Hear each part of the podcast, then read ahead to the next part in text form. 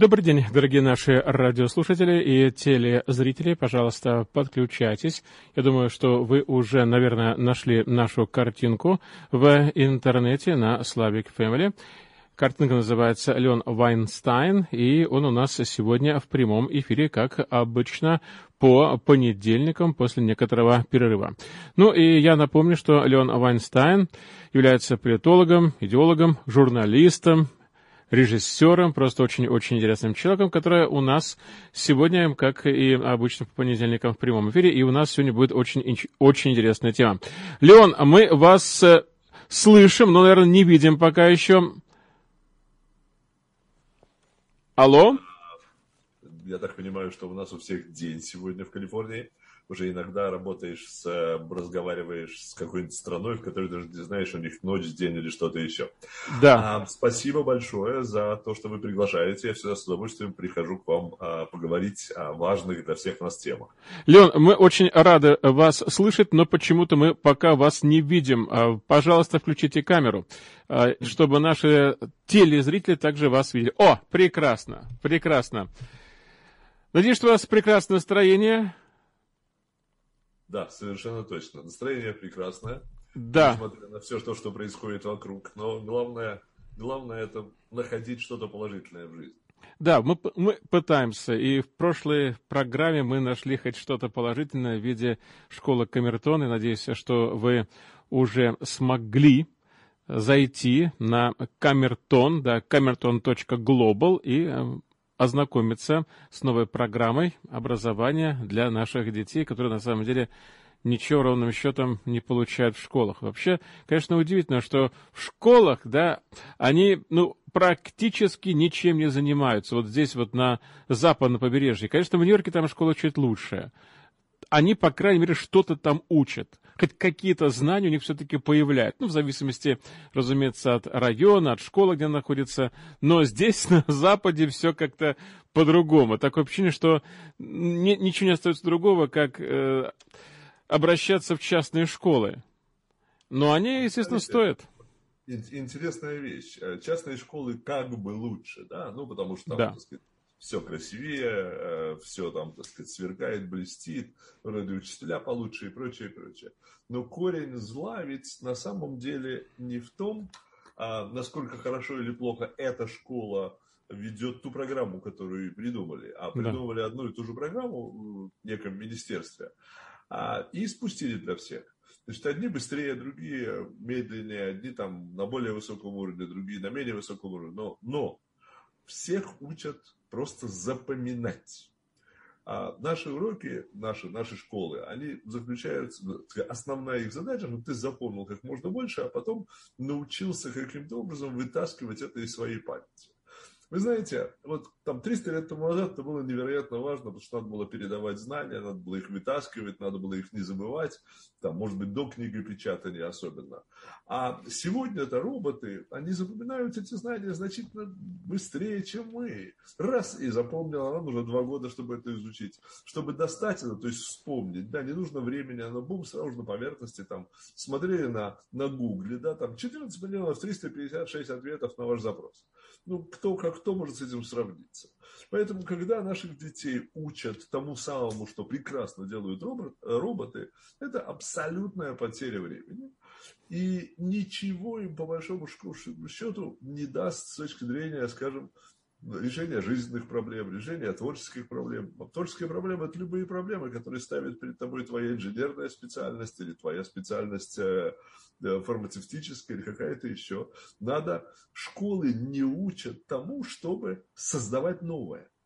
Школы не учат тому, чтобы а устанавливать взаимоотношения правильные в любом коллективе, в семье, там, с родителями или там, с собственными женами, там, детьми и прочее, а в коллективе, в котором ты работаешь. Школы не учат тому, чтобы разрешать конфликты. И вот это вот кошмар, кошмар, потому что дети а, выходят, так сказать, надеяться на, на прекрасную жизнь. А очень похоже, что еще через 20 лет 80% человечества вообще не будет находить, где, где работать. Вообще. Не нужны будут те, кто просто повторяет роботов. Да, к сожалению. И Видите, многие наши родители, многие наши коллеги, да, по, по такой радости, как дети, да, э, тратят огромные деньги, огромные средства, э, чтобы определить своих чат в самую, в самую лучшую школу, но через какое-то время приходит разочарование. Вот эти деньги, которые были вложены, на самом деле они себя не оправдывают. Увы. А вы еще не забывайте, что после образования 12-летнего, совершенно непонятно, что они там делают, 12 лет вообще непонятно, да? А после этого они попадают дальше, лучшие самые, самые, так сказать, там, целеустремленные, самые светлые, самые умные, да, попадают дальше, и ровно через два года они приходят с промытыми мозгами. Выясняется, что им по специальности практически первые два года ничего не давали. Их просто обрабатывали, обрабатывали, обрабатывали для того, чтобы сделать из них там социалистов, коммунистов, демократических утопистов, или называйте это как угодно. Главное, это оторвать их от влияния такого вредного элемента, который называется родители, и открыть им глаза на то, что а, надо верить сто процентов тому, что говорят а, значит, их лидеры, а если подвергаешь сомнению любое их слово, то есть такое слово астракизм, тебя тут же да. выгоняют из общества, с работы, с тобой не общаются и тому подобное. То есть их приучают к тому, что не верить ленинизму, большевизму и прочее, там, так сказать, какому там изму очередному, да, это больно, потому что ты будешь очень наказан, чтобы наказан своими же собственными, так сказать, соучениками и т.д. Ты не будешь продвигаться по службе, и лучше ты верь. Или, по крайней мере, делай вид, что верь. Вот. И они приходят обратно из этих школ, двух лет, два года, так сказать, в, в Беркли или два года там где-то еще, и э, к своим родителям и начинают пытаться объяснять родителям, что те прожили жизнь совершенно напрасно и довели планету до такого состояния, что теперь им, детям, только в ней помирать. Да. Вот. В качестве подарка. Да. Ну что ж. Э, дорогие наши радиослушатели, мы напомнили вам, чем мы занимались э, в прошлый понедельник. Мы говорили о школе Камертона и о важности образования, причем о важности такого образования, чтобы дети начинали мыслить, они начинали размышлять э, и не просто поглощать какую-то информацию, не просто зубрить, а по крайней мере, чтобы была практика. Вот практическое обучение, оно очень-очень многое значит, согласитесь, э, где бы оно ни было, в частной школе, не в частной, где угодно, но на практике как раз и все и познается, на практике познается жизнь. Мы как раз в наших программах, Слена, занимаемся практикой здесь практикой, на практике занимаемся анализом. Анализом на практике, да? Или, как сказать правильно. Ну что ж, камертон.глобал, э, вы можете зайти на этот веб-сайт и узнать подробности. Мы напомнили вам, э, что вы можете стать участником этой школы, можете э, сделать для ваших детей очень-очень большое дело, очень большой для них праздник. По крайней мере, им будет это гораздо интереснее, чем сидеть часами в социальных сетях, типа ТикТок, да, сейчас в основном дети сидят в ТикТок, в Инстаграме. Кстати, Леон, вы знаете, я хочу вам сказать, я, наверное, был одним из самых первых подписчиков Фейсбука. Это было где-то в году 2000, может быть, шестом, седьмом, как только вот эта сеть появилась. И я очень хорошо помню, что там была только одна молодежь. И, в принципе, мне там было делать нечего. Только исключительно молодежь. Причем с очень откровенными фотографиями, очень откровенными видео, высказываниями. И мне хватило, может быть, месяц от силы. Я ушел оттуда. И я помню, мне еще Facebook прислал письмо, чтобы я сообщил, почему вдруг я принял решение закрыть свой аккаунт. Написал, что Моя мама запретила мне общаться в Фейсбуке. Но потом я вернулся в 2010 году, когда уже совсем была другая сеть. Может быть, да. может быть, это тоже поменяется. Вы знаете, сейчас вот действительно сети, они стареют. Вы согласитесь, что там сейчас в основном... Вот э, Facebook, и там одни старички, вроде нас с вами. Я шучу. Да? Молодежи там нет практически. Ну, а, конечно, есть, а, но а, так называемый тренд, он находится в других местах, не в Фейсбуке. Вот сейчас, собственно, это и пытается изменить значит, руководство Фейсбука, и для этого они переименовали значит, весь их там мир в Meta, Metaverse. А для этого они пытаются отбить ощущение, так сказать, вот, что это Facebook, все, что это Facebook, просто маленький кусочек всего этого. Для этого они вводят огромное количество визуальных элементов а, с виртуальной реальностью, там, а, и т.д. и т.п. И вот они называют это, так сказать, метагалактика, метаверс, мета а, поглощение. И, к огромному сожалению, а, очень похоже, что они а, смогут притащить туда молодежь, что для меня означает, что следующее поколение просто будет потеряно для жизни, пока мы не справимся и с этим тоже, потому что вылезти, знаете, это как, это как на самом деле наркотик. Вот там принимаешь какой-то наркотик, у тебя там все там пляшет, все красиво, цвета потрясающие, да. Потом наркотик сходит, у тебя такое падение идет, и все такое блеклое, серое, хочется обратно туда, в потрясающий мир.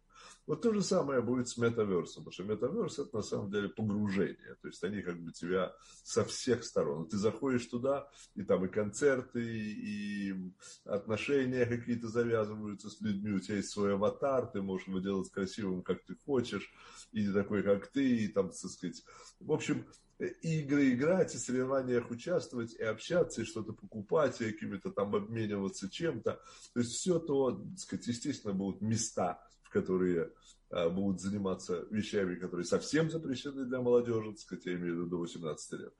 И т.д., и т.д., и т.п. То есть это мир, в который люди будут уходить, и из которого их будет безумно сложно достать. Если мы, обучившись общению, не пострадаем от этого, да, то те, кто попадет туда в совсем возрасте там, 6, 7, 8 лет, и для них это будет вместо общения, они никогда так и не научатся взаимоотношениям в, в семье, взаимоотношениям с другими людьми, сказать, как, как себя вести, как подойти к девушке, как э, сказать правду там, и т.д. Угу. Потом это все, конечно, начнет устаканиваться, и уже там в этом мире они начнут этому учиться. Но это вот то, что сейчас делает а, значит, Facebook, мета, это абсолютно еще один шаг, вот как был шаг когда-то компьютеры, потом был шаг э, интернет, а сейчас шаг вот этот вот поглощение, погружение и тому подобное. То есть бум, мы еще больше ввязаем вот в это дело. Леон, скажите, пожалуйста, вот этот шаг, который сейчас отчаянно предпринял Марк Цукерберг, он поменял название платформы, даже поменял э, маркировку в сток-маркете, то есть практически сделал ребрейдинг компании. Э, насколько выступление двух замечательных женщин в Конгрессе повлияло на такой исход? Или ну, все-таки это, эти задумки были еще до того? Конечно, до того. Такие вещи не могут делаться за месяц, за два, за три. Другое дело, что это готовилось годами уже. Да? А, я так думаю, что с того момента, как они приобрели Oculus, э, Facebook приобрел Oculus, начал двигаться в сторону вот augmented и virtual reality. Uh-huh. А, значит, то, что стало происходить сейчас, это триггер, то есть э, когда собирается штаб, обычно это штаб называется там совет директоров там, или совет чего-нибудь еще, совет акционеров, и говорит, ну что, ребята, план 114Б начинаем? Да, конечно, начинаем, потому что вот из-за этого, из-за этого надо быстро. И я думаю, что вот то, что происходило сейчас, оно не, не дало началу, да, но оно заставило их идти, выйти именно в этот момент. Может быть, если бы этого не было, они бы еще годик-полтора подождали, кто знает. Да. Ну что ж, дорогие друзья, надеюсь, что вы уже подключились, вы уже нашли нашу картинку, вы нас уже услышали. И сегодня тема нашей программы – инфляция. То есть то, что происходит сейчас вокруг нас, э, каждый наверняка уже ощутил на себе то, что в магазинах, в тех э, наших повседневных магазинах мы неожиданно видим резкое повышение цен. Мы, например, Э, каждую неделю, а покупая товары для семьи, обычно это делают женщины, но мужчина тоже это делает, правда, да, Леон? Вот я, например, часто прихожу в магазин, и я с ужасом вижу, что вместо 200 долларов в неделю у меня получается 350. С чего бы ты вдруг, когда я покупаю совершенно то же самое, а практически то же самое, те же самые продукты, тот же самый хлеб, того же самого качества – ту же самую рыбу, курицу, да, э, те же самые приправы, те, которые по списку у меня есть в телефоне. И вдруг я начинаю замечать, что все это в два раза дороже становится. Ну, почти в два раза становится дороже. О чем это говорит? У нас в стране идет инфляция, причем гораздо большими темпами, чем это было предсказано в начале этого года. Давайте, вот мы немножко э, поговорим сегодня об этом. Я думаю, что в преддвериях праздников многие сейчас э, сталкиваются э, с таким явлением, как инфляция, в буквально повседневной жизни, и мы сами видим, что практически у нас сейчас страна находится а, с, на рекордном уровне инфляции. За последние, наверное, может быть, где-то лет 30. Ну, кто жил э, здесь больше, я не знаю. Леон, как долго вы здесь находитесь, в Соединенных Штатах Америки? Я как раз со времен прошлой инфляции. Прошлой инфляции. Ну, то есть, понимаете, вы, э, то вы еще застали, 40, да, немножко вы еще застали. 40, 40 лет. 40, да, 40, 40 лет. Но я э, в два раза меньше, чем вы. А, постоянно здесь, да, но смотрите, что получается. У нас сейчас 6,2%. По-моему, это больше, чем это было 40 лет тому назад. Это больше. Уровень инфляции и давайте, в общем, мы как бы начнем с того, что объясним нашим слушателям и телезрителям, а что такое вообще инфляция? Из, из чего вообще она растет? Как она получается? Прекрасный вопрос. И, и совершенно своевременный, потому что мы о ней говорим, а, а, часть людей не понимает, а, б, очень часто люди понимают это по-разному. Один читает так, другой так, поэтому получая то же самое слово, у них совершенно разные ощущения. Да. Вот инфляция на самом деле очень, очень просто. Инфляция это вот как, как надули, да, баллончик. А, скажем, вот вы могли купить, э, я не знаю, там, стул, да, так сказать, вам нужен стул. Вы пошли и за там, 100 долларов купили деревянный стул. Окей, хорошо. Прошло какое-то время, вам нужен еще один стул. Такой же точно, второй. Вам нужен второй стул в эту же комнату. Вы идете в это же место, выясняете, что этот стул стоит 120. Вы говорите, ребята, вы что, с ума сошли, что ли? Я так что покупал. Вам говорят, инфляция. То есть деньги дешевле стали. Стул остался такой же, а деньги дешевле стали. Я не очень заумно говорю, да? Все правильно, все, все Значит, доступно. Вот когда вы... Я помню, в Израиль я приехал, была как раз страшно. Я приехал в, 70, в конце 73-го, начало 74 -го года. Я сейчас не помню точно, я думаю, что приблизительно полгода, год после этого началась жуткая совершенно инфляция. А, то есть вот я шел, а, хотел купить себе а, а, тот самый bicycle, э, велосипед. Uh-huh. А, и я когда шел на работу, я проходил мимо там большого магазина с велосипедом, я знал точно, какой мне нравится, думаю, там вот накоплю, там вот что-то еще. И вот я прохожу мимо, и то он стоит, допустим, тысячу там, лир, в это время лиры были, да, не шекель. Вот. Я иду обратно через 8 часов и смотрю, что-то такое там вроде поменялось. Подхожу ближе, написано 1070. Ну, бывает. Иду завтра, 1070, возвращается обратно на работе, 1120. Я захожу в магазин и говорю, ребята, у тебя вот, да, я коплю, коплю, а, а они говорят, мы «Ну, ничего не можем сделать. Инфляция. Вот это и есть инфляция, когда только что товар был за 10, а сейчас он за 12. То есть, если у вас есть 10, то вы не можете его купить. А если у вас есть 24, то раньше вы могли купить 2,5, а сейчас можете купить 2. Вот. Теперь так детально для совсем, так сказать, людей, которые, которые проснулись только что, объяснив, что такое инфляция, давайте подумаем, откуда она происходит, эта инфляция. Потому что, а что это такое? Натуральное явление, ничего подобного. 6 тысяч подряд лет жили, жили люди, кусочек золота там стоил, там, я не знаю, там, килограмм э, мяса, да? так сказать, а, а обмениваясь килограмм мяса там на пшеницу, это было ровно там 2 барреля пшеницы, например. Вот. И все, и так тысячелетиями было. И вдруг началась какая-то странная штука. Инфляция. Да? Не было ее еще раз никогда. Вот типичный, типичный случай возникновения инфля... инфляционного движения наверх. Еще штука называется дефляция. Ну, по этому поводу мы не будем говорить, мы совершенно запутаемся во всем. Инфляция. Итого, профсоюзный деятель приходит к рабочим своего завода и говорит, ребятки, что-то нам мало платят. Нужно оправдать свое. Зачем ему еще получать денежку, если как не за то, чтобы бороться за людей. Да? Нам мало платят. Вот сейчас они вам платят там X долларов в час, а мы должны бороться, что там X плюс 2. Давайте идем на забастовки, давай делать это, там пятое. На момент, вот когда он приходит, Скажем, это была фабрика, которая изготавливает вот эти самые стулья. Да? И рабочий изготавливал стул в день. И за это получал там 50 долларов. А рабочий на соседней фабрике, там, где его жена работает, да, изготавливали костюмы. И тоже, так сказать, жена делала костюм, за который за 50 долларов продается, за два дня. Два дня он делал стул, два дня делал, да, его жена делала а, тот самый а, костюм на продажу. Значит, теперь для человеку надо было два дня проработать, чтобы купить костюм, а ей надо было проработать два дня, чтобы купить стул. Начали забастовку и добились того, что теперь платят не 50 долларов в день, скажем, а 60 долларов в день. Да? Ух ты, молодцы какие! Класс! Но на фабрике-то у жены тоже, смотрите, ребят, там забастовали, им дали больше денег, мы тоже хотим больше денег. Они тоже начали бастовать, и тоже им теперь дали по 60 долларов в день. Им нужно проработать, значит, костюм стоит теперь не 100, а 120, и стул стоит не 100, а 120.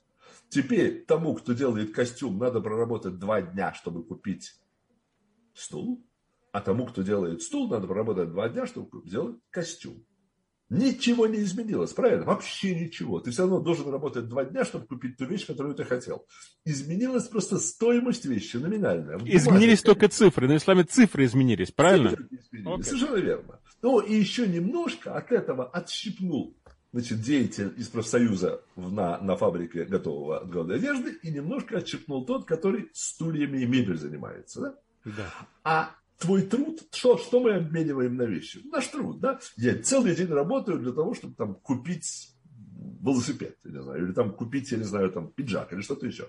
Как ты целый день, два дня работал, чтобы купить пиджак. Так ты два дня и работаешь сейчас, как купить пиджак. Но циферка теперь стала не 50, а 60. Произошла инфляция. Сейчас доступно? Очень. Более. Более того. Значит, теперь, а почему же у нас происходит инфляция? Вроде забастовок там не особенно много. Кстати, сейчас в стране 1600 забастовок идет, чтобы было понятно. И есть определенная причина, почему, там и тому подобное. А дело в том, что люди говорят, а если ты будешь мне платить больше, я уйду на безработицу, мне все равно там будут платить больше, чем ты мне платишь, а я за это ничего делать не буду вообще. А ты меня выгнать не можешь. А ты боишься меня выгнать. А я черный, поэтому, а я зеленый. А Поэтому люди так работают. Вот я недавно летал, я в двух аэропортах, то есть в Лос-Анджелесе дважды в аэропорту, в разных терминалах, школах испытал, что такое работники, которые, как в Советском Союзе, плевали на тебя. Вот плевали на тебя. Потому что не ты главный с твоими деньгами, они главные. Они главные, они распоряжаются. Они говорят, пошел отсюда вот. Да. Ну хорошо, обратно к инфляции. Угу. Что происходит? А бензин в Калифорнии. Бензин сам стоит доллар 20, по или доллар 30 галлон, а мы платим 5 долларов галлон а только что платили 4 доллара галлон, только что платили 3 доллара галлон. Потому что наше правительство калифорнийское решило добавить налога. А как только добавило налога и стало получать на миллиарды долларов больше, и, ну, совершенно они себе ничего не забирают. Они такие чистые, они ангелы вообще. И они не, не для своих людей это делают. Не, ну что вы, они просто хотят народу лучше. Чтобы мы платили за бензин 5 долларов. Чтобы мы не ездили никуда, потому что нам совершенно не нужно никуда ездить. Так вот, значит, бензин стоит 5 долларов за галлон. Но это же не только мы платим, грузовики тоже платят, там у них половина бизнеса, половина расходов – это бензин, да? Вот они, значит, раньше возили за такую-то сумму, а в учете товаре сидит сколько стоит материал, сколько стоит работа, сколько стоит перевозка, сколько стоит электричество, сколько стоит... И вот бензин влияет на электричество, на перевозку, на там что-то еще, на изготовление там пластиковых частей и т.д. То есть компонента бензина выросла. Она теперь стоит там не 3 доллара за галлон, они платят немножко по-другому, но неважно, не 3 доллара за галлон, а 5. Это означает, что мы теперь в магазинах платим за готовое белье, или за пластиковый пакет, или за тарелку, которую мы там стеклянную и прочее, прочее, в которой много, много вот этого компонента энергетики есть. Мы платим теперь не доллар, а доллар 34. Знаете, ой, пустяки, подумаешь, 34. А как насчет людей, которые очень на, на очень ограниченном и очень четком, очень точном а, приходе. Да? Они не могут себе позволить, значит, если они будут покупать тот же хлеб, но за больше, и тот же молоко, я не знаю, там яйца, но за больше, то сока они уже не смогут купить, потому что где у них? У них нет денег на это. Надо им дождаться, пока через год, через полтора все это поднимется, устаканится, и бум, они снова после всех там трагедий и прочее, они снова смогут покупать то, что они покупали в прошлом году за те деньги, которые им платят. Да, то есть нужно сказать, что индексация, у них нет индексации.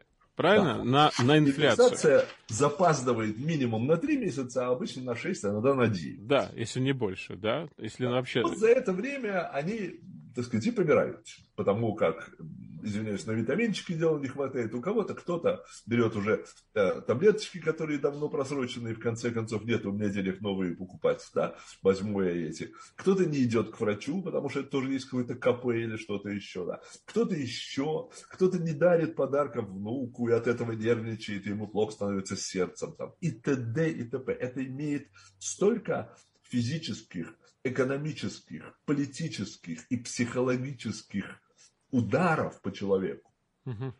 что вот, вот это то, что сегодня устраивается, оно устраивается, я, честно говоря, не могу понять, это устраивается по полному идиотизму тех, кто руководит сегодня нашей страной, или это устраивается намеренно, потому что, с одной стороны, я говорю, ну не может быть, за что они так ненавидят Америку, да? За что они, ну как можно было взять и прекратить добычу нефти, запретить там добычу газа, запретить передачу там газа, нефти по всяким трубопроводам? Ну хорошо, вы боретесь за экологию но ведь все равно мы будем ее потреблять, эту нефть. То есть кто-то должен ее добывать. А экология у нас на шарике одна, ребята, одна. Вот тут глобалисты правы совершенно. У нас глобальная. Что произошло с вулканом там где-нибудь под Токио, бум, через 4-5 дней, через месяц проходит, приходит в Америку, мы все это имеем здесь. Да. Чернобыль не прошел в Европе даром, чтобы было понятно. Да. У нас глобальная экономика глобальная, экология глобальная, все. Я не алармист, я не устраиваю по этому поводу, там, не падаю в обморок, да? Я хочу определить, если человек влияет на там, природу или на что-то еще, как он влияет, самое главное это наше влияние, там, ну и много других вещей, да, и если да, то можно что-то может с этим сделать. Но, по крайней мере, я точно совершенно знаю, что а, вот, э, вот то, что они сейчас запретили нам здесь добывать, э, продавать, экспортировать энергоносители, не уменьшило количество добычи, экспорта, перегонки и тому подобное этих энергоносителей. Так их только гонят из России к нам, а не у нас, а потом в Европу от нас. И все. Больше ничего. Но из-за этого, из-за того, что мы ушли с рынка, и нет нашего предложения, да, и ОПЕК тихонечко притормозил, и Россия тихонечко притормозила, и бум, цены вылезли наверх. А вы знаете, вот Банков Америка позавчера, значит, эксперты Банков Америка заявили, что к лету 2022 года цена на легкую нефть на баррель будет приблизительно 120 долларов. Такого не бывало еще, по-моему, никогда. Может, и бывало там случайно, залетало туда. Ну, Путин... когда в, в Ираке была война, наверное, вот еще тогда Может, лет 10. Там. Неделю тому назад сказал да. на какой-то вопрос, отвечаю, он сказал, что ну, я предполагаю, mm-hmm. где-то там, вот в середине следующего года будет около 100 долларов, на него там сразу какой плохой, какой плохой. Банк Америка неплохой, Банк Америка просто реалист. Они участвуют в этой игре, они финансируют, они покупают, они продают. Они говорят, судя потому что мы понимаем и знаем, да будет 120. Значит, сейчас, сколько сейчас, я не помню, сейчас 50-60. То есть минимум в два раза повысится все, что связано с энергоносителями. То есть вся компонента, да? Леон, ну цены на нефть на прошлой неделе достигали 80 долларов за баррель. Вот Россия была абсолютно на коне, завоевывала, что называется, кого хотела, армию восстановила, ракеты сделала, закупила, сделала при 80. Вы себе представляете, что они будут делать при 120? При 120, при том, что Байден позволил им, нам-то он здесь закрыл, значит, газа, нефтепровода, да, а России он позволил достроить замороженный Трампом, так сказать, Путин был политический труп, просто уже был политический труп. Нет, пришел Байден и восстановил Владимира Владимировича на пьедестале. Позволил ему построить Северный поток-2 в обход Украины и Польши, то сейчас будет душиться Украина и Польша тоже, чтобы не очень высовывалась, да? Значит, с четырех сторон стоят войска российские со всех сторон Украины, из Крыма вместо 20 тысяч 42 тысячи стало, тяжелая артиллерия и танки и прочее подведены снизу, то есть сверху русской границы, это нижняя украинская граница. Со стороны Керчи стоят десантные суда, которые наполнены десантниками, занимают там 36 часов, 24, не знаю сколько. И со стороны Белоруссии сверху, то есть северная украинская граница, вошли русские, так называемые совместные учения идут с белорусами, то есть российские войска взяли периметр а, от белорусов забрали обратно. Да, и это к тому же, к тому же, что сейчас Лукашенко попросила, чтобы на э, западе, на юго-западе э, Россия разместила Искандеры. А знаешь, что такое Искандеры? Это же, это вообще, это чума для всех. Все очень боятся. Именно Искандеры несут э, на себе э, такие крыла, такие как сатана. То есть они с разделяющимися боеголовками, которые способны поражать цели где угодно практически. То есть они недосягаемы. Э, но, то есть вы считаете, что при 120 долларах за баррель Советский Союз будет восстановлен? А, ну, в теории, в теории, да, наверное, Советский Союз слишком широкое понятие, потому что Китай уже залез в целый ряд мусульманских республик и оттуда не вылезет. Но все, до чего Путин сможет дотянуться, я думаю, что он дотянется до Латвии, хотя Латвия является э, членом НАТО и тому подобное, э, Евросоюза. Я думаю, что дотянется до Латвии, потому что там могут, могут начаться большие недовольства и очень-очень внутреннее восстание по типу, значит, вот Луганск там и тому подобное.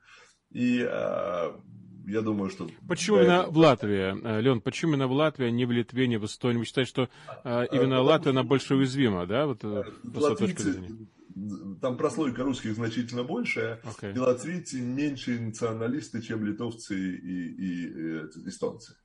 Okay.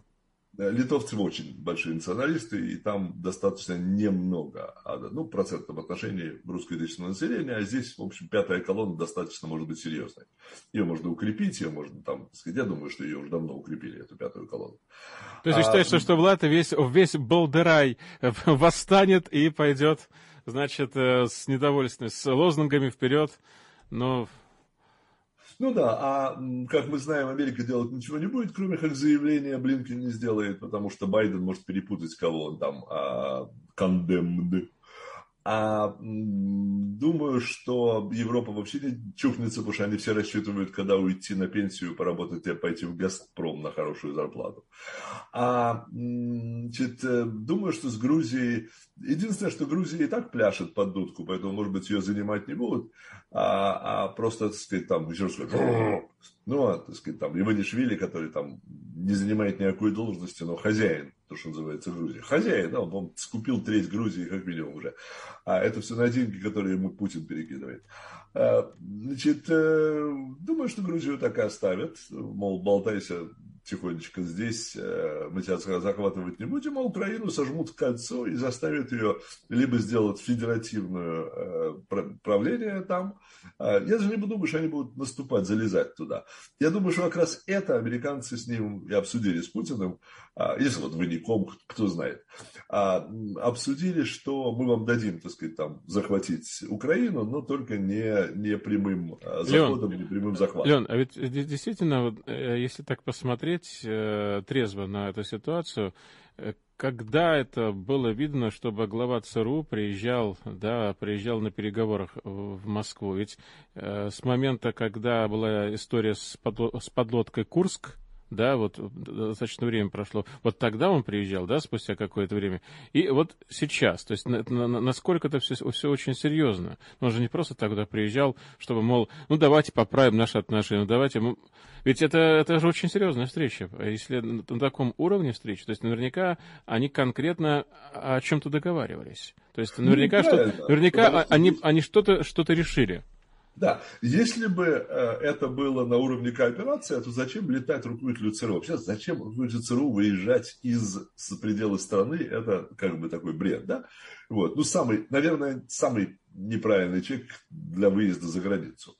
А министры пусть ездят, они ничего не знают на самом деле, они немного расскажут, они политику знают. А вот такие люди, как э, ЦРУшник, там, руководитель ФБР, там, руководитель военной разведки и тому подобное, ну зачем их вообще выпускать? Да. Но, тем не менее, раз их выпускают, значит, есть какие-то причины, почему никто другой, кроме него, не может вести эти переговоры. Я даже представить себе не могу, что же такое за переговоры, которые никто не может вести, кроме него. Uh-huh. То есть идет, с моей точки зрения, продажа, э, ну, не знаю, не знаю, продажа наших ценностей, продажа нашей политики, продажа там чего-то еще. И это могут обсуждать только самые-самые-самые верха, сливки. Кто чуть-чуть ниже, тот просто не допущен.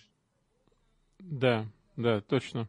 Точно. Ну что, дорогие друзья, я напоминаю, что мы сегодня говорим об инфляции, а между тем даже дошли уже и до отношений да. спецслужб. А, кстати, Но... насчет инфляции. Это у вас позавчерашние данные а, о том, что... 6,2. Окей, уже больше. Да, уже, они уже сделали коррекцию, и если не сделают другую коррекцию, то 8,2. Спасибо. И это я, рекорд, чтобы меня поправили. Это рекорд. Okay. Вот это 40-летний 8,2. Да. Окей. Окей. Это было со времен Картера, когда заложники были, когда этот козел абсолютно прокакал всю внешнюю политику, когда он начал, пытался нам устраивать слюнявый социализм, значит, в нашей стране здесь. А вот после него тогда мораль была в ужасном состоянии в Америке, да? Я не знаю, вы не застали это, я очень хорошо помню. Страна была в таком состоянии, когда мы больше никогда не выберемся, нам больше никогда и прочее, прочее. Вот как в России, когда, знаете, деревянные, у нас деревянные деньги, мы вообще идиоты. А вот приблизительно было то же самое. И в этот момент приходит Рональд Рейган. Ну, и в этот момент приходит Рональд Рейган. Поэтому все-таки Бог Бог как-то послеживает за этой страной. Леон, вот знаете, что интересно? Мне кажется, стоит вспомнить о том, а, какой инфляция была а, в пост перестроечные времена. Вы вспомните вот, э, конец 80-х, начало 90-х годов, когда была даже не просто инфляция, была гиперинфляция, когда цены менялись э, за несколько часов. Но, опять-таки, очень интересно напомнить нашим радиослушателям и телезрителям, что цены менялись в рублях. Они не менялись в долларах. И поэтому в России в свое время появились так называемые УЕ. То есть да, да вот эти вот УЕ, условные единицы, которые, грубо говоря, приравнивали к доллару, потом, грубо говоря, пытались приравнять э, к бивалютной корзине, и в конце концов хотели и вовсе, э, чтобы э, УЕ соответствовало к евро, но потом все это отменили. Никаких УЕ уже сейчас уже, уже мало кто о них вспоминает. Сейчас уже нет такого понятия, как УЕ. Здесь мы с вами видим повышение цен именно вот то, что называлось УЕ. Вот в чем вопрос. То есть мы здесь видим, э, это не просто национальная валюта, это, это, это валюта, это мировая валюта, которая... Вот давайте вот, мы поговорим э, о драйверах. Вообще, что, э, что является драйвером вот этой инфляции сегодня, когда повышаются все везде, не только здесь, в Соединенных Штатах Америки, но и по всему миру. Что могут, может, может быть драйвером, кроме как нефть? Вот мы с вами сейчас разобрали, да, нефть, да, это окей, мы, мы понимаем это. Что еще может быть двигателем? А, вы знаете, э, коммерческий мир или там, так сказать, капиталистический мир, там, свободный рынок живет по следующему принципу. Значит, вы пришли на рынок. Рынок это и есть маркет. Да? Вот, и вам нужно купить яблоко. А яблок есть только у одного человека, 100 человек хотят купить, и есть всего три яблока. То он говорит, ребята, я, честно говоря, не знаю, кому из вас первому дать, всем надо и прочее, да? Поэтому давайте так, вы разберитесь, кто даст больше всего, тому я и продам. Правильно? Да. Значит, он, люди начинают говорить, я дам 8, а я дам 15, а мне там жена больная, я дам 100. Бум, вдруг забрали три яблока по 100, хотя только что они стоили по одному. То есть произошла невероятная инфляция из-за того, что происходил дефицит товара. Теперь представим себе обратную ситуацию. Ходит один покупатель на яблоко и 10 человек хотят ему продать яблоки. Ехать обратно с яблоками, ну, ну, очень не хочется, они все сгниют, да? Ой, купите у меня, я вам продам за половину. А вы знаете, вот вы купите у меня, я вам еще черешни дам, а я вам еще свининки дам. Значит, цена начинает падать. В финале он покупает не по одному, а по там 20 центов или по 50 центов. Бум, так сказать, дефляция, да, так сказать, ушла в обратную сторону. Идет спрос-предложение, спрос-предложение. То есть, когда у вас нет товара, а много людей хотят купить, то цены автоматически начинают повышаться. Потому что человек, который продает, зачем ему продавать человека, который купит за меньше, нужно продавать человека, который купит дома. Вы ходите, много, так сказать, много домов, мало покупателей, цены падают. Мало домов, много покупателей, цены растут. Потому что люди прибегают и говорят, я дам больше, а я дам еще больше, а я дам еще больше, 15-16 опыт. Вот то, что нам устроила нынешняя администрация, и Байден, и министр транспорта, и наш гениальный совершенно министр транспорта как раз, министр энергетики, это мадам, а наш гениальный министр транспорта, значит, Бутиджадж, который в разгар кризиса, министр транспорта заявил, что он уходит в декретный отпуск. Они с его партнером, мужиком, решили взять ребенка. Адапт, да, вот. И по этому поводу так как ну, декрет. Полагается, да. мужчинам полагается. И он уходит на 4 месяца в декретный отпуск. И, кстати, он фотографировался с ребенком на больничной койке, как будто он через роды прошел. Я не очень понимаю смысла этого дела. Да? Но он просто взял и самоустранился. Ушел и все. Вот если бы, не дай бог, это был республиканец, его бы съели с потрохами. А этот, он гомосексуалист, и у него декретный отпуск. Поэтому его трогать нельзя. Вот. Значит, вот, вот эти совершенно замечательные люди устроили нам то, что мы сегодня имеем. Называется shorts, shortages. Да? Мы говорим дефицит, да? как когда-то Райка говорил, дефицит. Дефицит товаров. Дефицит происходит от того, что значит, деньги у людей есть купить, а товары на эти деньги нет. Поэтому идите сегодня, купите автомобиль. Вы его купите, но на 10 тысяч долларов дороже, чем вы купили бы 6 месяцев тому назад. Моя дочка 7 месяцев жила холодильник. У нее сломался холодильник, она позвонила, ей взяли деньги с кредитной сказали, да, доставим. Там в течение недели или чего-то еще, ну, неделю проживу без холодильника. Неделя, две, 7 месяцев они не могли его доставить. Вот. Это и есть то самое, когда мой папа в городе Ленинграде ходил 5 лет отмечаться на а то, чтобы купить автомобиль, и через пять лет пришел автомобиль, ему позвонили, он даже не спросил, какого цвета, он плевал, он побежал, так сказать, там, заплатил деньги, которые были, и выбор, взял эту машину, счастлив был, хоть она канареечная, да. Когда я об этом рассказывал своим же собственным детям здесь, и вообще людям говорили, а, дефицит, а. Вот сейчас у них дефицит. И что они говорят? Они говорят, да, но вот это совсем не такой, как в Советском Союзе, он другой у нас дефицит. А почему другой? А потому что он не только у нас, а где еще? В Европе. И что, и поэтому он другой? Да, он совершенно другой. И не путайте дефицит советский с дефицитом американским. Окей. Но по этому поводу, господа, вы платите больше за холодильники, за автомобили, за кофе, кофемолки, кофемешалки и другие кофейные принадлежности. Кстати говоря, обратите внимание, что у нас э, реально есть э, дефицит в стране. То есть мы даже не можем толком купить туалетную бумагу в некоторых магазинах. В некоторых штатах до сих пор полки пустые. Это может быть у вас или где-нибудь здесь вот э, в Орегоне они как-то появляются. Но все равно это, это, это не те полки, это не то изобилие, которое, которое было раньше. Но и кроме того, сейчас э, дефицит может быть на все. Сейчас дефицит на запчасти. Вот скорее автомобиль на 10 тысяч дороже. Автомобиль приобрести тот, который вы хотите, вы сейчас не можете. Вам нужно вставать в очередь. Реально, потому что если вы зайдете на любой сайт а, автомобильный, то там будет написано а, параметры вот вашего автомобиля, который вы хотите, и вы можете его как бы на него подписаться. А когда он будет, это, это еще неизвестно. То есть, ну, потому... так почему надо было смеяться над моим папой, который пять лет ходил отмечаться раз, раз в неделю? Если не приходил один раз, то выкидывали из очереди.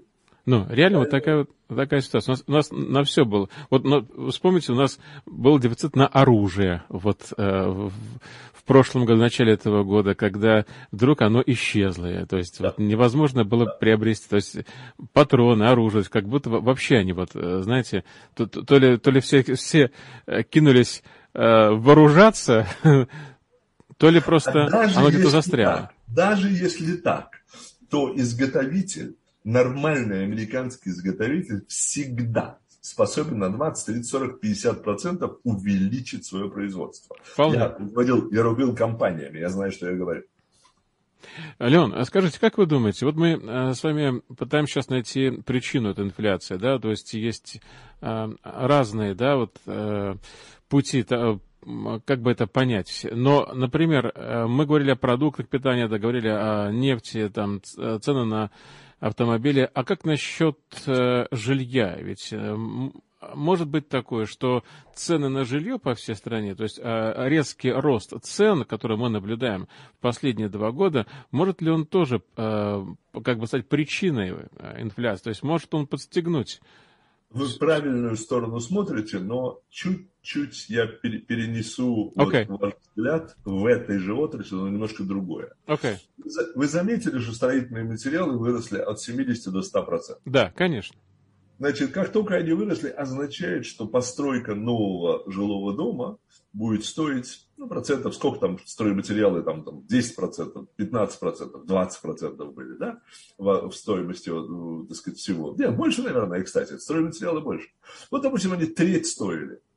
А сейчас оно увеличилось в полтора раза. Бум! И у вас процентов на 15-20 выросла стоимость построенного жилья. Что сразу же будет останавливать много людей. Они не будут покупать.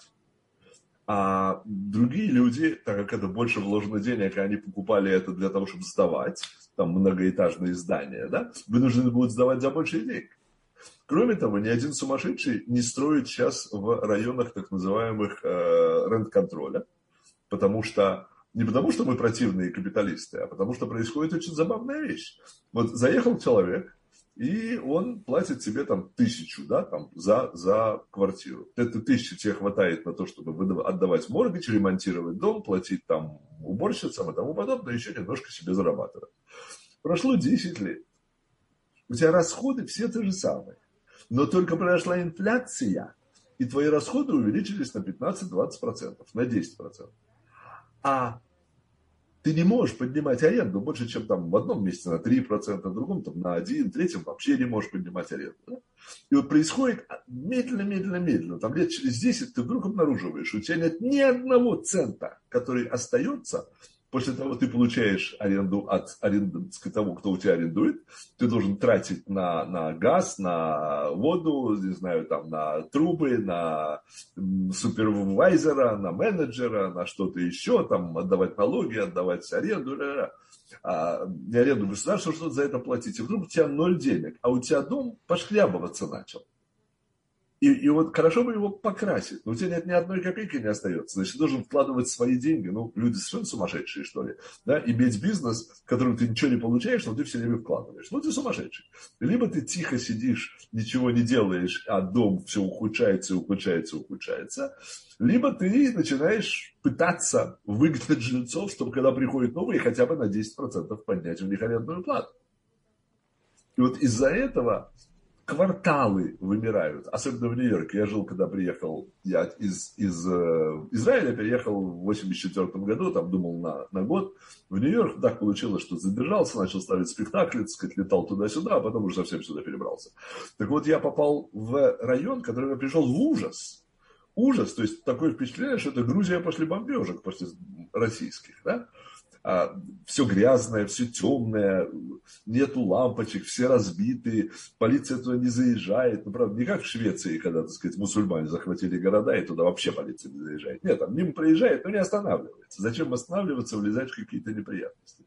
Вот это все, это все убивает, убивает желание людей вкладывать деньги, тратить свое время, огромное количество энергии, там, придумок, тому подобное. Там, маленький магазин у человека, да? Он встает в 5 утра, чтобы туда товары завести, у него никого нет. Он пашет, как папа Карло. А когда все уходят, он его еще прибирает, запирает и уходит. Он стал бы это делать, если бы он был продавцом или даже менеджером в каком-нибудь государственном магазине или чем-то чужом. Никогда в жизни совершенно.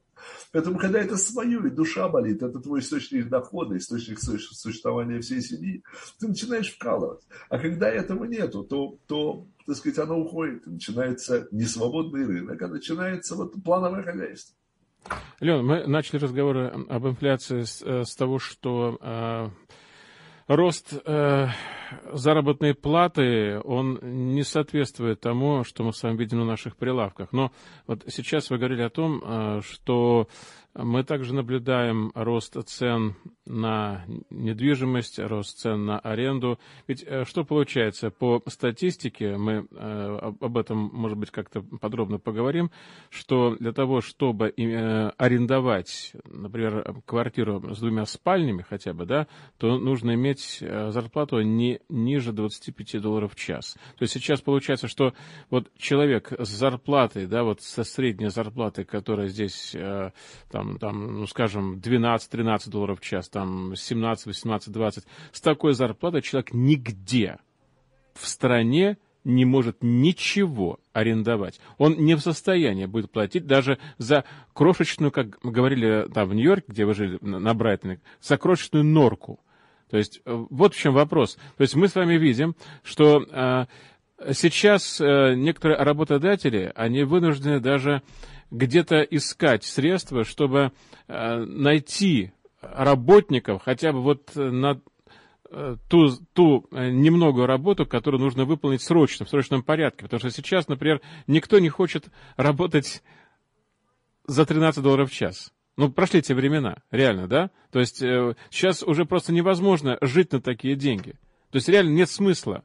Человеку проще сесть э, на шее государства и получать и получать пособие, со всеми вытекающими последствиями, чем работать на, на такие деньги, на которые он практически ничего не может сделать. Он ничего не сможет сделать. Он, он не сможет арендовать, он не сможет э, купить что-то, да, то есть э, это, это, это нереальные цены. Вот я хотел бы вас спросить, как вы думаете, вот э, на ближайшую перспективу, ведь наверняка будут какие-то предприниматься действия э, по остановке вот той ситуации, иначе она же просто выйдет из-под контроля. Правильно? Вот ФРС, например, да, она, она, ну да, они заявили, что, конечно, рост цен еще какое-то время продолжится, да, на прошедшем заседании. Какое-то время продолжится.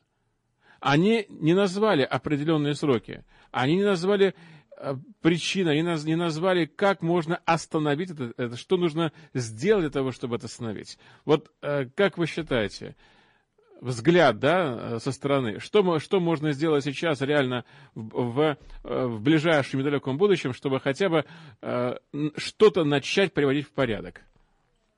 Ну, смотрите, э, тут на самом деле два таких глобальных вопроса вы задали. Первый – это что делать, если ты получаешь меньше, чем прожить, тот прожиточный минимум, который тебе должен прожить в Америке сегодня.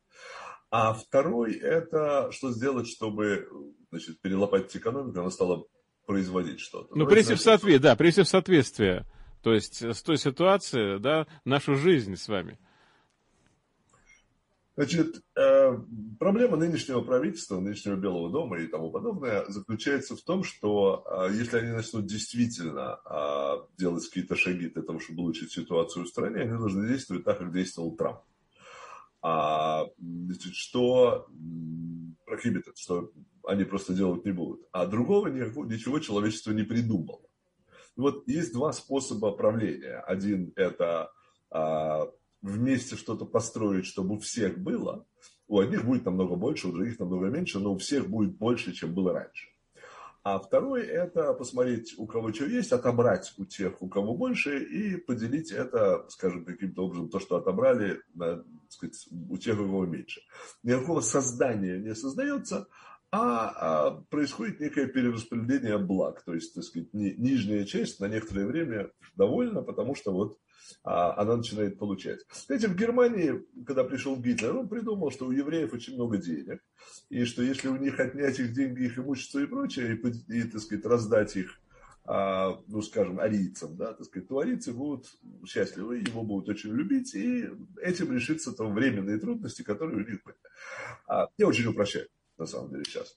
А, он даже поначалу, первые три года, по-моему, да, был проект не уничтожения евреев, а отдачи. А он даже не продавается. Сначала он думал, продам куда-нибудь в Европу евреев. Отдайте мне вот это, а я вам отдам евреев. Никто сказать, не, не, выразил желания. Тогда он начал говорить, ребят, заберите, просто заберите. Я заберу их имущество, а вы забираете самих людей. Опять, никто. Он пошел к Рузвельту, прислал человека к Рузвельту. Значит, э, ездили, Эйхман, кстати, руководил э, группой, э, значит, переговорной группой с Израилем. Ну, тогда это была Палестина, с тем, чтобы туда переселить немецких евреев. И Израиль, естественно, сказал, да, конечно, но Англия сказала, нет, мы, мы впустим только там 40 тысяч, не больше чем, туда-сюда, и, так сказать, все закончилось. Ну вот, типичный пример того, как социалист, ну, Гитлер социалист, я надеюсь, я никому не должен это рассказывать, да, потому что он правый, там, о, какой он правый, черт туда, он национальный социалист, нации, национальный социалист, он социалист.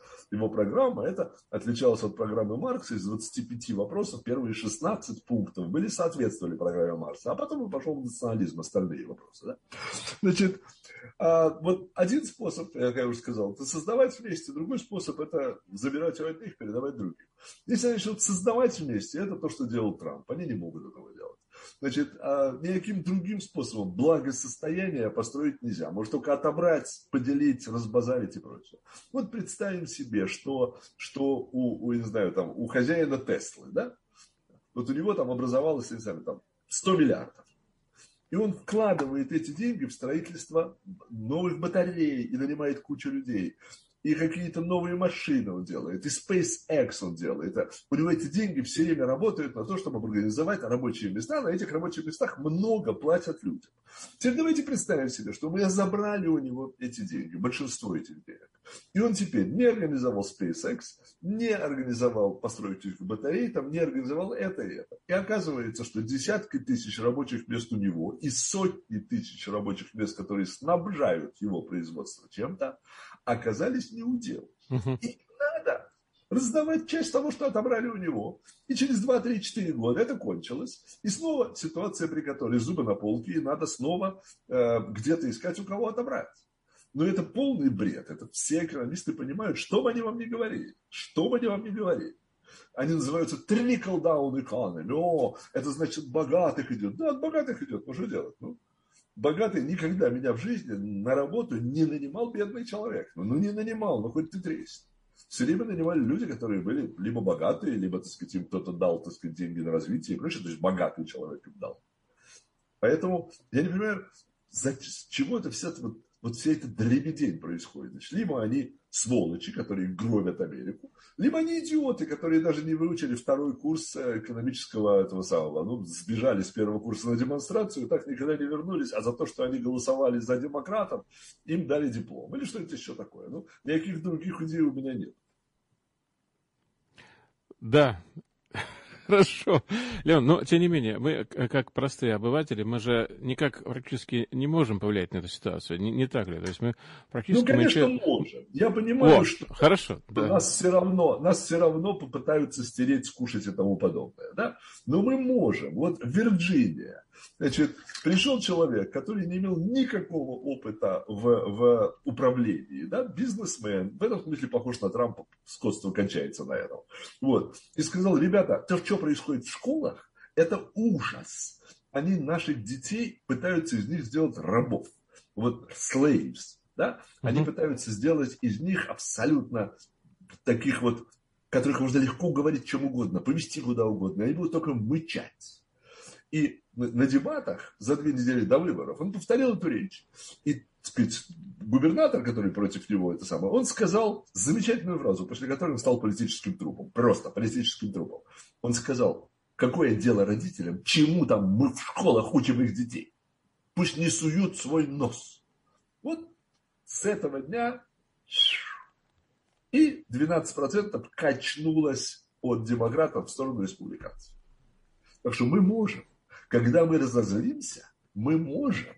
А смотрите, что произошло в Нью-Джерси. Председатель ассамблеи, ну, типа Сенат, да, в Нью-Джерси. Да. Не помню сейчас, вот выскочила просто из головы фамилия.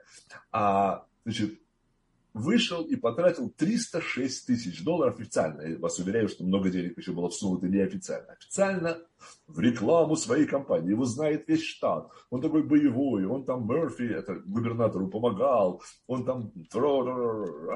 А против него вышел значит, водитель грузовика который потратил 3500 долларов на две вещи. Он зарегистрировался за 600 долларов, и на 1900, по-моему, или что-то такое, он сделал флайеры. И все. И он выиграл. Он выиграл, потому что 12% населения шваркнулось от демократов к республиканцам. Может быть, они жульничали. Может, и жульничали. Может быть, они пытались что-то с машинками делать. Может, и пытались. Но мы массой туда пошли, и они ничего не смогли сделать. А вчера, вчера, значит, дополнительно ко всем, этим процентам и прочее, прочее, вот как я сказал, что инфляция сегодня утром объявили, что не 6, ну, они опять не знают точно, они досчитывают, да, не 6,3, а 8,2, вот точно так же. Значит, а происходило все и с, и с этими самыми, и с выборами, и, и, и, и т.д. и т.п. Они говорили, что а, значит, народ всегда будет с демократами, потому что и прочее. Выяснилось, что все вранье. Народ не будет всегда с демократами. Народ будет там, где он считает ему лучше. А когда затронули его, его детей, его Никому не понравилась история с Афганистаном, как мы оттуда удирали и своих оставили там, да? Никому не понравилось, что 2,4 миллиона человек перешли границу нелегально, и мы их лечим, чиним, а, обвертываем, даем деньги, целуем во всякие места и отправляем куда угодно, говоря, через 8 месяцев, 14 дней и 2 часа явись вот в этот суд, зная, что никто из них не является. Никому это не нравится. А еще со школы это такое делают. Господа, мы можем. Отлично. Вот я думаю, что на этом можно закончить, что мы можем, да? Мы можем. А, ну что ж, дорогие друзья, я напомню, что у нас э, сегодня был вновь в эфире Леон Вайнстайн. Он является журналистом, идеологом, публицистом э, и автором программ, которые вы можете слушать на Slavic Family. Ну и также я напомню еще раз, не забудьте зайти на страничку школы, школа Камертон, камертон.глобал, и вы можете увидеть там все, что касается наших детей, точнее их будущее. Я, я правильно сказал? Будущее наших детей находится в Камертоне, да? Будущее наших детей в наших руках. Отлично. Хорошо. Спасибо, Леон. Ну что ж, э, было очень интересно. Э, и если у вас есть э, вопросы, возникают, пожалуйста, вы можете всегда их задавать под картинкой к видео. И также вы можете высказывать ваше мнение и, конечно, придумывать темы для будущих наших программ, которые вы можете слушать каждый понедельник в 3 часа по времени западного побережья. Большое спасибо, Леон. До скорых встреч в эфире. До свидания.